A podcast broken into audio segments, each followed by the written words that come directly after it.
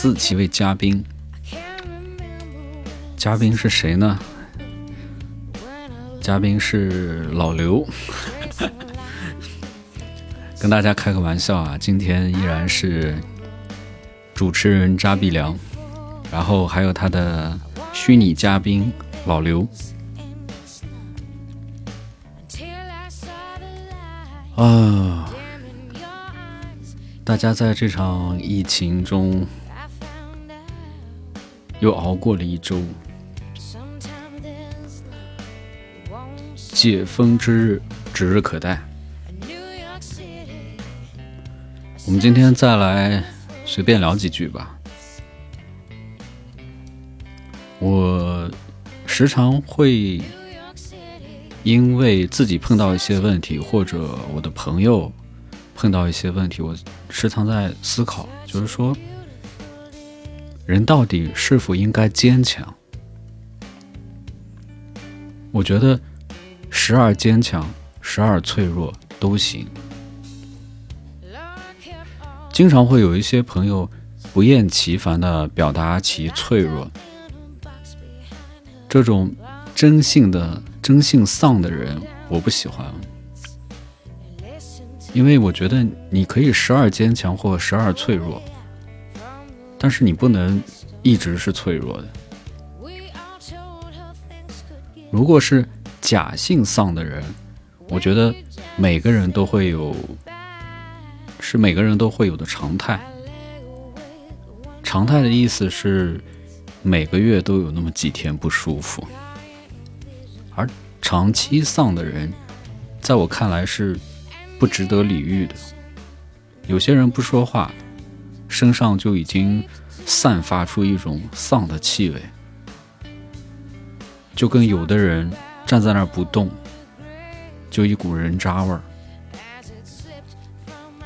直觉会告诉你，告诉我，躲远点儿，晦气。人越是长大，就越残缺，带引号的残缺。这种残缺是心理上的。人都是在逐年的生长中，伴随着每年的稀里糊涂或者遗憾。真正活得明明白白且通透的人有几个？我觉得少吧。所以，人应该坚强吧？如果坚强是一条曲线，那么我觉得出现在正向线的曲线长度，应该多于出现在负向线的长度吧？坚强不会是一条直线，一条始终在负向线或者正向线的直线，也不应该是一条从正向线。一头扎向负向线的直线，当然也不会是从负向线一飞冲天到正向线的一条直线。人越长大，内心就会越残缺。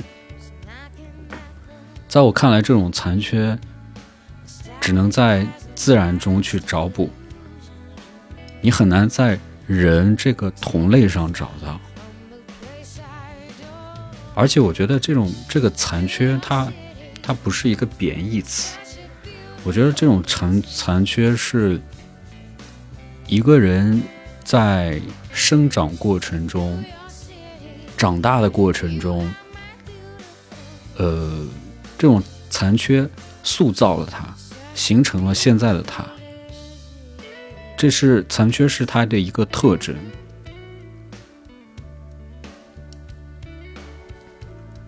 这种残缺可能是他追逐未来的一个追逐未来的一个动力、原动力。在坚强和脆弱的心理状态徘徊不前，我觉得有一个深层的问题。我觉得是当时当下的我们无法认清自己的缺点和错误。就是无法认清自己，其实就是当时当下的我们缺乏智慧。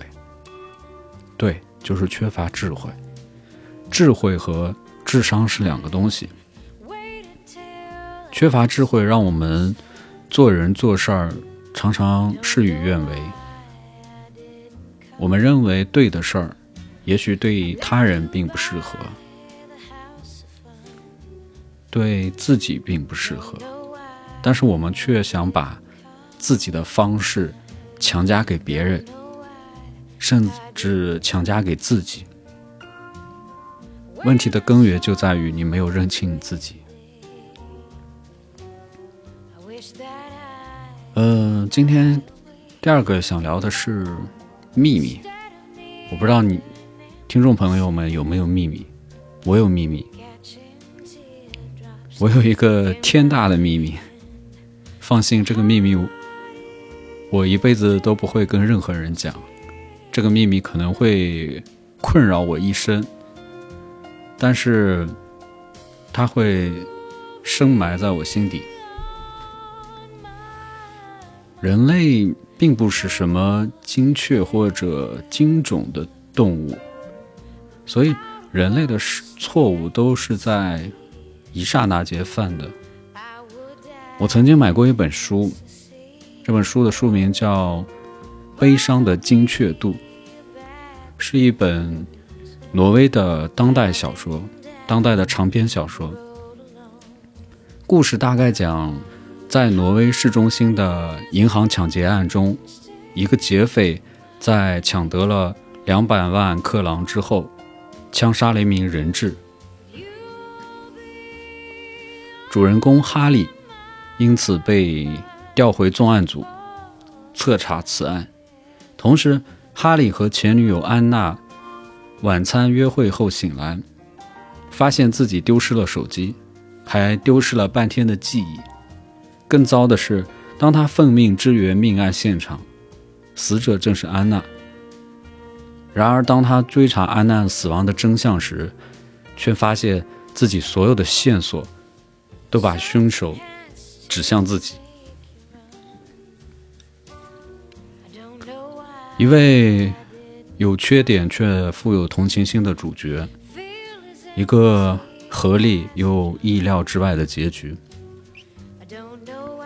是一本比较有意思的书。当然了，提到这本书，仅仅是因为这本书的书名有“精确度”三个字。我大概是七八年前买的这本书吧，没记错的话，应该是后来送人了，因为我没再找到这本书。我这个人一般肯定是不会丢书的。我丢什么都可不可能丢书。读书不多，但是爱书如命。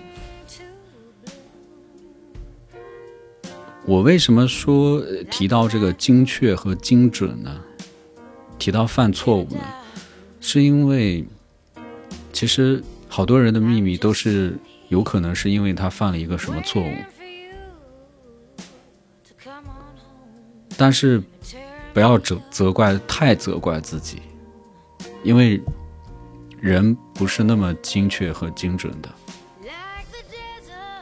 我以前无意间知道了很多人的秘密，这些秘密有些是我偶然发现的，有些秘密则是当事人告诉我的。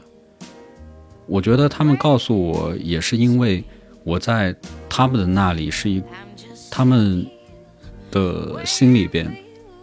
是一个人畜无害的感觉吧，因此他们会告诉我，觉得告诉我也无妨。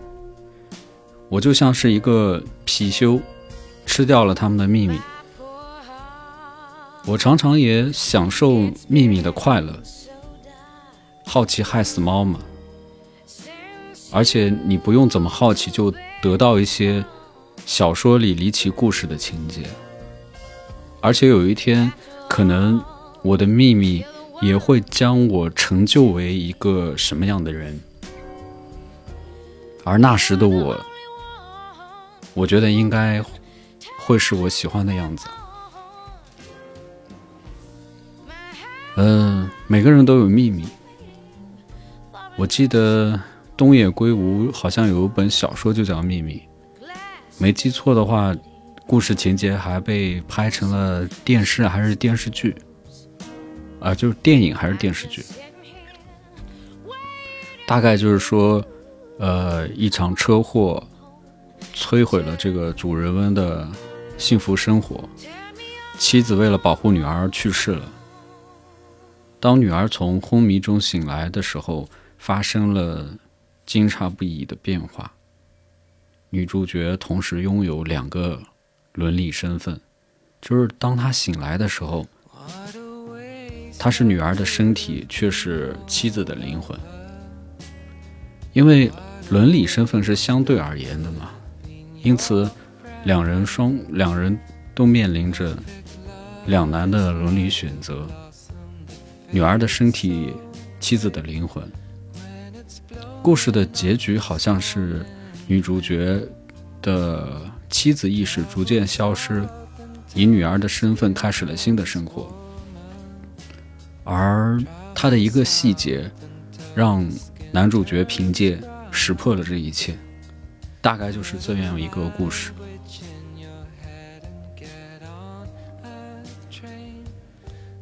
呃，其实我是挺希望有一个嘉宾一起跟我聊点什么，然后给大家录一次节目。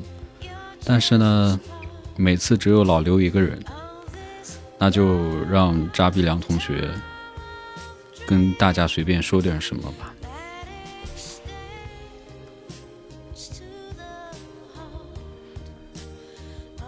今天想跟大家说第三个就是疫情。和疫情这段时间，这件事儿本身带给你些什么样的思考？我就说说我吧。嗯，将近两个月的封控在家，呃，基本上你像核酸、抗原检测，然后做一些力所能及的事情，就比如说。你可以帮助一下老人，不管是帮他做检测，还是帮他买一些菜，或者帮他去沟通一些事情，比如说帮他联系一下理一下发啦，然后或者老人缺少什么生活用品，用我们年轻人的一些交际方式，帮他淘换个牙刷呀、牙膏啊等等这样。类似的事情吧，我觉得在此期间，我们能做的也就这些。首先，这次的事情让我觉得，我们可以勇敢的对抗自然灾害，但面对人祸的时候，我们是极其无力的。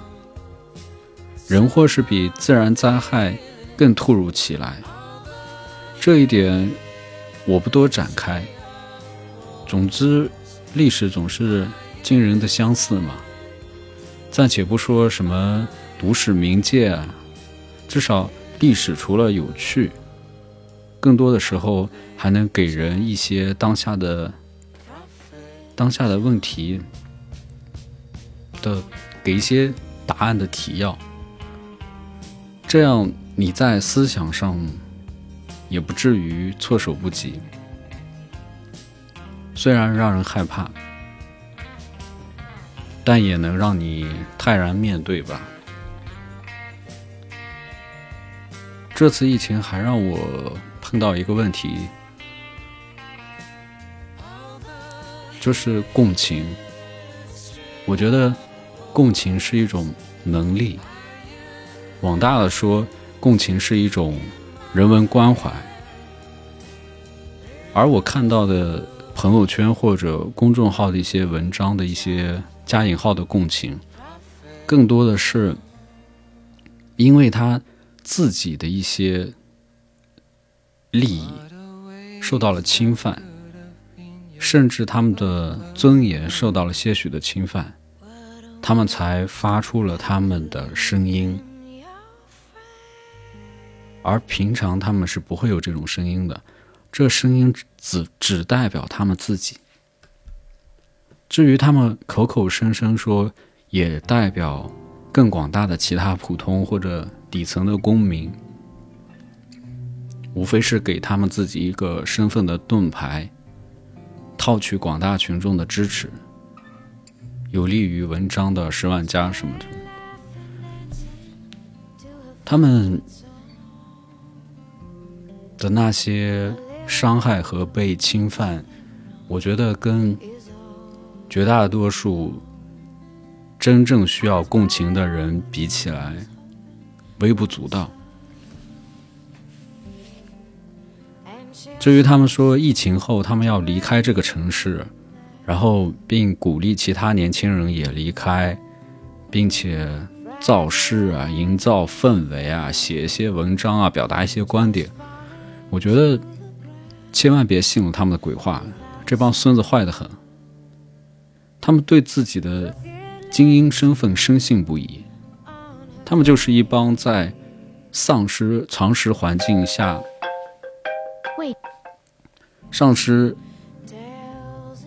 常识环境下生长的一群丧失常识的人，或者说说的不要这么狠吧，不要说丧失常识啊，缺乏常识吧。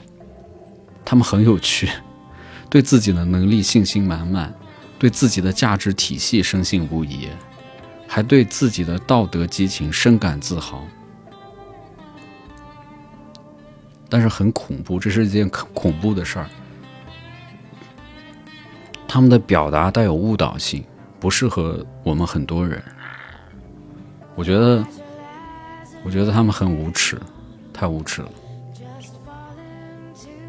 算了算了，说点天马行空的吧。朋友问能不能聊聊外星人的存在与否，我当即就回答：一定存在啊。这就和宇宙有没有尽头一样，你想有就有，你想没有就没有。再到后来的时候，你会发现有就有，没有就没有啊。总结一下今天吧，今天这期节目，希望你的人生的正态分布以坚强为主，寄希望于别人不妥，也没有什么意义。第二，每个人都或许都有些秘密，希望你的秘密能让你积极向上。最后，希望疫情能让你对自由有新的理解。身体和灵魂都应该自由。希望大家逐渐实现持有自由自由的能力。好吧。今天节目就到这儿。刚才突然有一个，突然有一个电话吧，可能有事有有有有事情，所以今天本来想跟大家聊很久的，就先聊到这儿吧。感谢大家的收听，我是扎碧良。喜欢我的节目可以订阅，谢谢大家。